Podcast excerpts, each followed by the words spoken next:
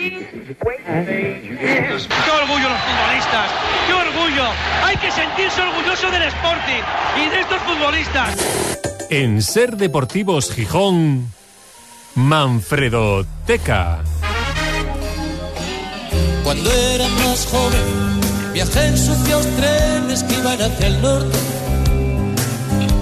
Hoy tenemos otra Manfredoteca Gourmet, por el repaso a la historia, pero también por lo sorprendente que se ha encontrado Manfredo Álvarez para contárnoslo. Manfredo, muy buenas de nuevo.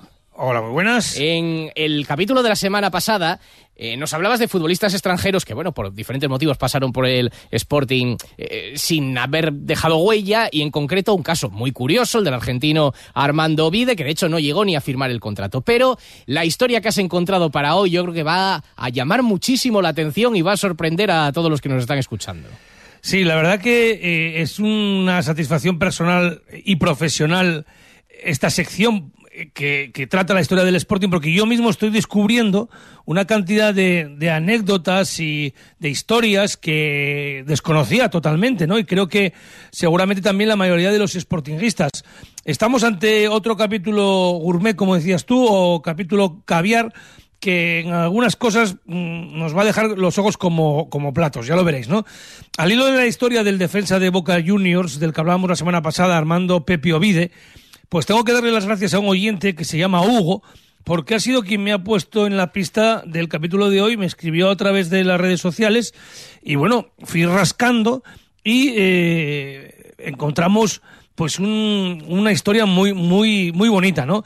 El miércoles pasado cité de pasada a un australiano que a mediados de los 80 pasó sin repercusión por el Sporting.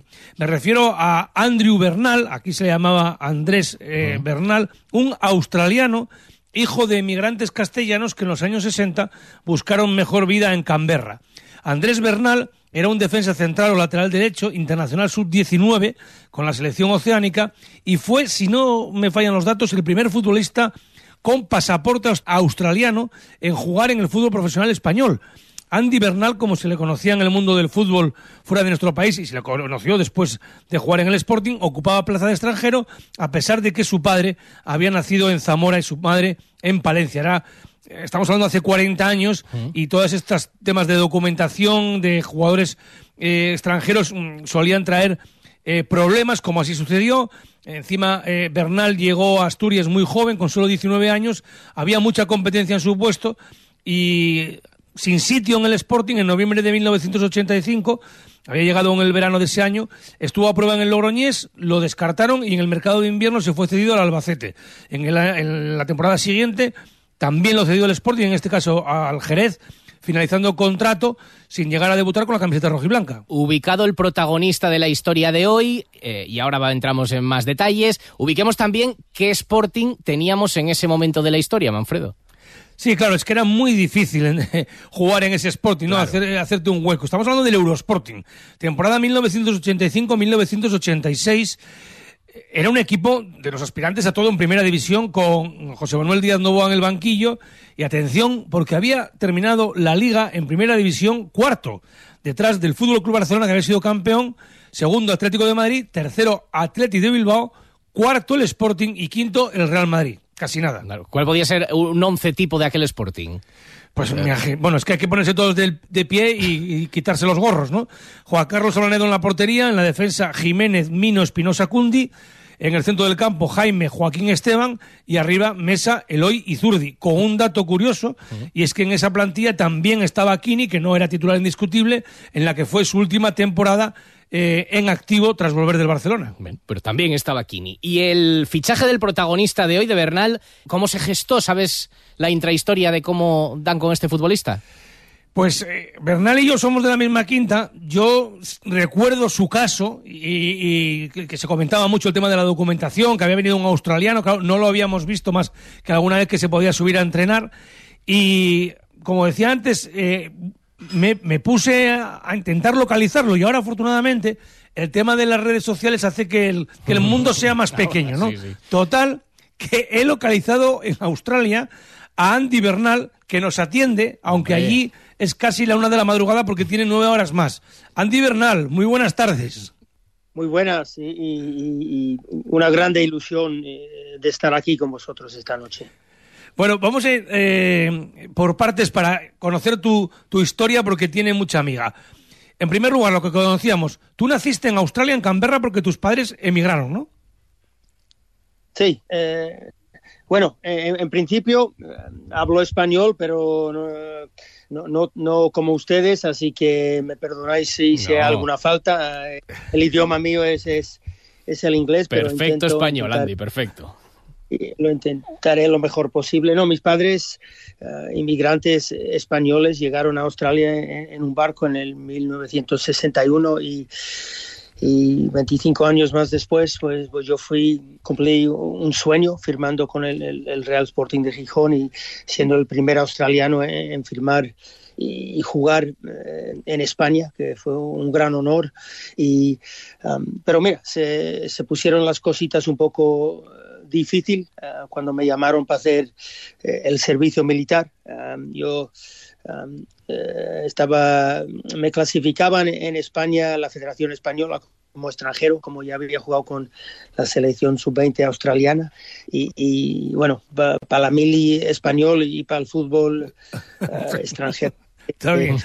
hubiese hecho la mili si, si me hubiesen dejado jugar como eh, como español, pero entonces es muy difícil. Así que eh, en el Sporting un, gran sueño firmar con, con, un gran equipo eh, del que me había hablado mi padre y, mis tíos y, un sueño para un chaval de padres españoles nacer en Australia y, fichar con, con tal uh, un equipazo. ¿eh? Entonces ya oí los nombres antes y, y uno de los mejores uh, equipos de la historia del Sporting. Y si te digo la verdad, con, con 19 años tampoco yo estaba preparado para entrar a, a, ese 11. Así que uh, al final fui cedido y me dio mi debut español Pachín, el ex del Real Madrid en el Albacete. Jugué segunda temporada en el Jerez eh, y jugué más partidos que cualquier otro jugador en esa plantilla y um, pues para mí un sueño eh, de, esa, de, esos dos años eh, jugar de titular. Jugué unos 72 partidos, uh, jugué eh, ocupando plaza de extranjero. Eh, contra equipos de la categoría de, de, el Valencia, Celta Vigo, Deportivo La Coruña. Sí, era segunda, uh, ¿no? Un gran, Sí, sí, pero, ah, pero con grandes, grandes, grandes, equipos. Sí, y Andy, lo que le preguntaba a Manfredo, y en aquellos tiempos con la, el Sporting, ¿cómo da contigo? O sea, ¿cómo, cómo contacta contigo y con claro, quién hablas ¿cómo, del ¿cómo Sporting? surge? ¿Cómo surge el interés?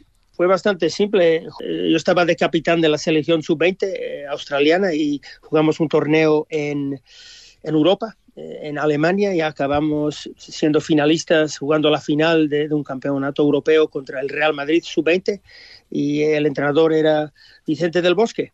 Y, uh -huh. y, hablé con él después del partido, le comenté que mis padres eran españoles, le gustó cómo jugué y me dijo, mira, igual vamos a intentar traerte al, al que vengas al Real Madrid a hacer unas pruebas y, y bueno, eh, en el medio de eso, uh, un amigo nuestro uh, en Canberra que trabajaba en la embajada española en Australia, Uh, era muy amigo de José Manuel, el gerente del Gijón. De ah, entonces, claro, el Fernández, sí. Claro, y, y fue simplemente um, ir a prueba al Real Madrid o, ir básicamente um, llegar a Gijón y, me iban a, fichar eh, sin tener que hacer mucho, eh, basado en lo que ya había jugado con la selección juvenil y, empezar desde ahí, pero luego los, la, la, documenta, la, documentación, pues uh, entonces las leyes de FIFA eran un poco anticuadas y,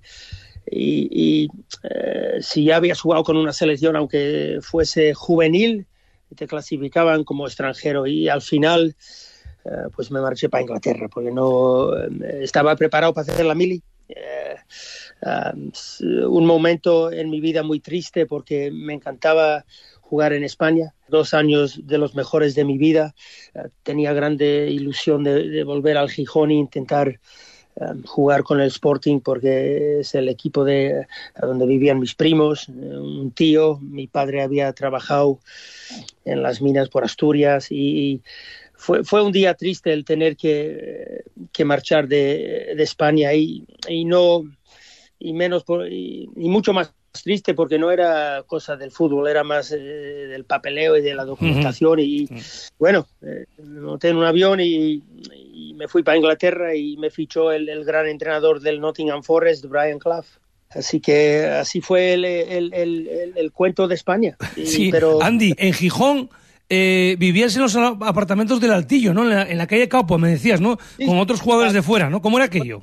me acuerdo muy bien, me, me tenían en el, en el bar Altillo, tenían unas habitaciones ahí en- en- encima del bar y, y ahí, viví- ahí vivía hasta que me cedieron al, al Albacete y íbamos, cogíamos un autobús o íbamos en coche.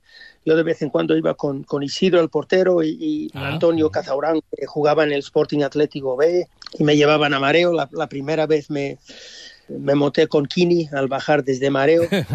Muchos pasaron de mí y, y paró Kini y, y me llevó hasta el bar Altillo y ah, eh, en principio era bastante duro, no había así teléfonos móviles, no Claro.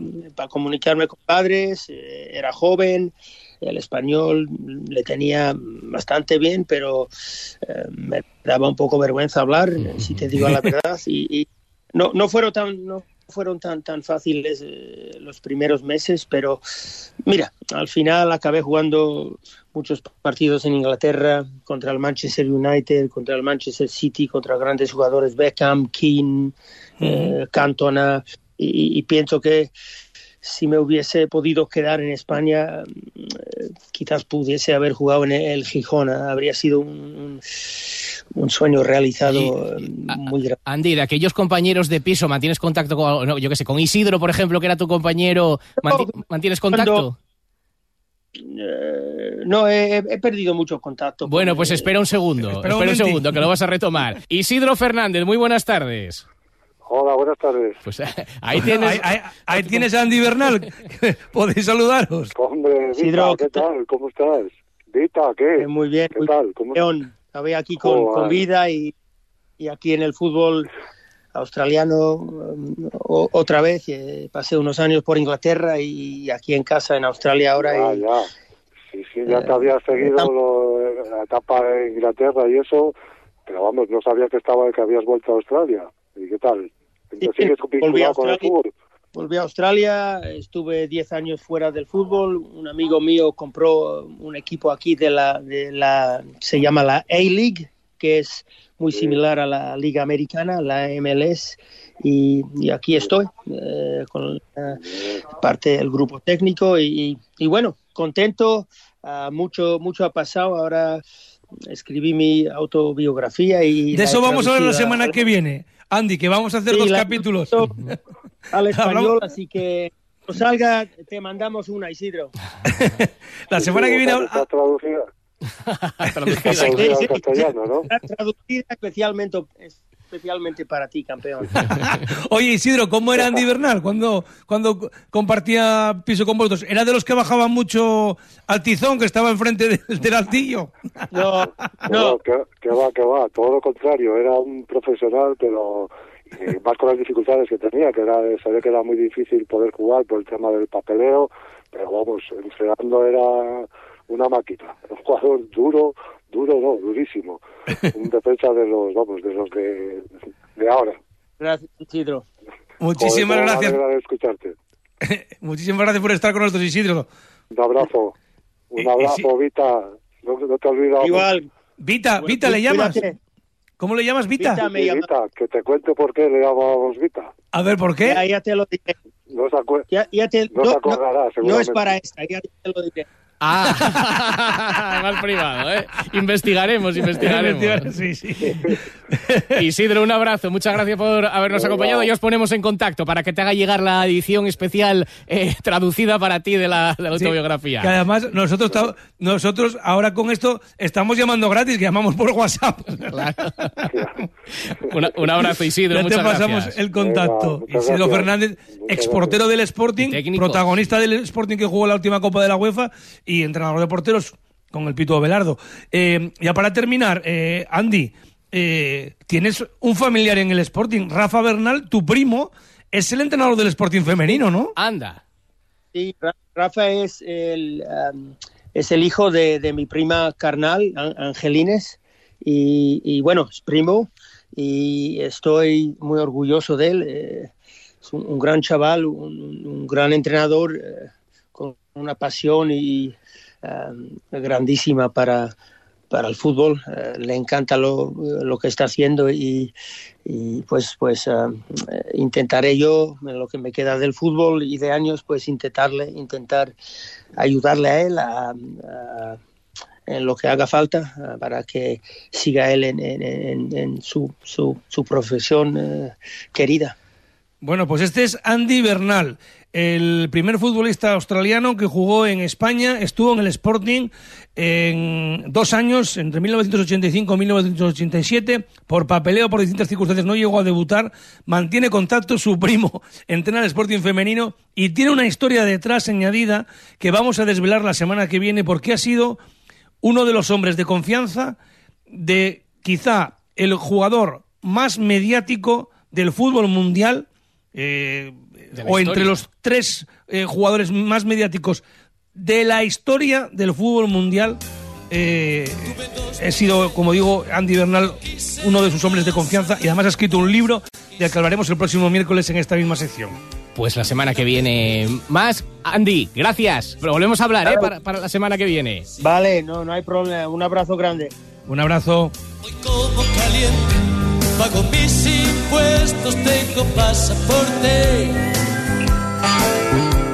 Pero algunas veces pierdo el apetito y no puedo dormir.